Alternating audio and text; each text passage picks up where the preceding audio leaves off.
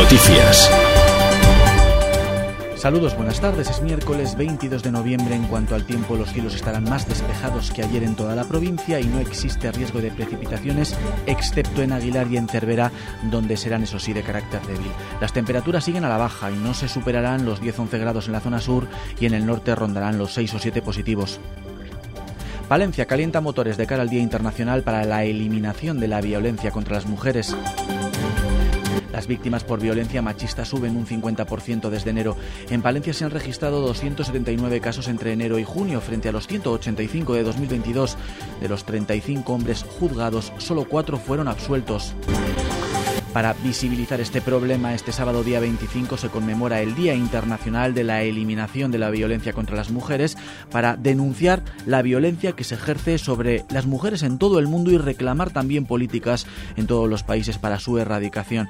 Desde todas las administraciones han organizado actividades para dar voz a este problema, también en el Ayuntamiento de la ciudad. Alba Míguez, ¿qué valoración hacen del problema las concejalas responsables? Sí, el ayuntamiento ha diseñado una amplia programación en torno al día 25 de noviembre, Día contra la Violencia hacia las Mujeres. Ese mismo sábado habrá una lectura de manifiesto en la Plaza Mayor a las 12 del mediodía, pero además habrá también, entre otras cosas, unas eh, charlas para advertir de los peligros de que cada vez se consume pornografía a edades más tempranas. Desde el ayuntamiento han anunciado además la creación de una nueva casa de acogida para mujeres eh, víctimas de violencia de género. Con estos datos que tenemos ahora mismo tan altos. Tenemos ya 53 mujeres, este mes también hemos tenido un montón de denuncias y lo que está claro es que tenemos que hacer todo lo posible para solucionar este problema advirtiendo que siete de cada diez adolescentes consumen pornografía, a la que acceden por primera vez a los 12 años, que es una cifra que es bastante preocupante. De estos, el 30% reconocen que Internet es su única fuente de información sobre la sexualidad.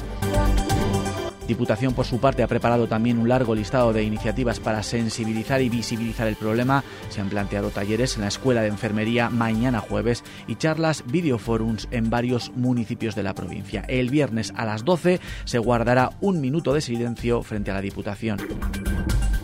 El grupo de diputados socialistas han presentado 29 enmiendas por un valor de 5 millones de euros al proyecto de presupuestos de la Diputación Provincial del Grupo de Gobierno. Ya adelantan que su voto en el próximo pleno será un no rotundo, ya que insisten esa política de ahorro debe cesar y apostar por políticas valientes para la provincia. Miguel Ángel Blanco, portavoz socialista en la institución provincial. No podemos tener en esta provincia una diputación provincial que tenga como mínimo 24 millones de euros depositados, muertos en la cuenta corriente, por poner ejemplos, en el plan de vivienda, que en su día nos dijeron que no y hoy dotan presupuestariamente. En enmiendas donde aumentábamos cuantitativamente el abastecimiento, el saneamiento y nos dijeron que no en su día y hoy lo reflejan. Esto es causa principal de lo que siempre el Partido Popular ha estado criticando años anteriores, que debido al aumento de los ingresos del Estado porque había más recaudación, el gobierno, entre comillas, se estaba haciendo rico.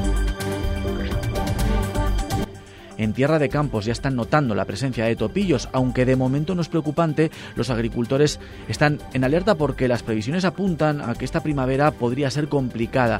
En las pocas tierras que se han sembrado de momento, solo el 30% de la superficie ya se han comido algunos brotes. Nos lo cuenta César Infante, agricultor en Paredes de Nava. Si vamos a un invierno suave, pues lo más seguro es que se empiecen a ver muchos más y ya los daños y ya se ven algunos rodales en alguna parcela que está sembrada muy temprana y sobre todo en las linderas de los arroyos pues ya, ya se empieza a ver que como que como que están comidas las porretas de, la cebada o el trigo o de, la aveza.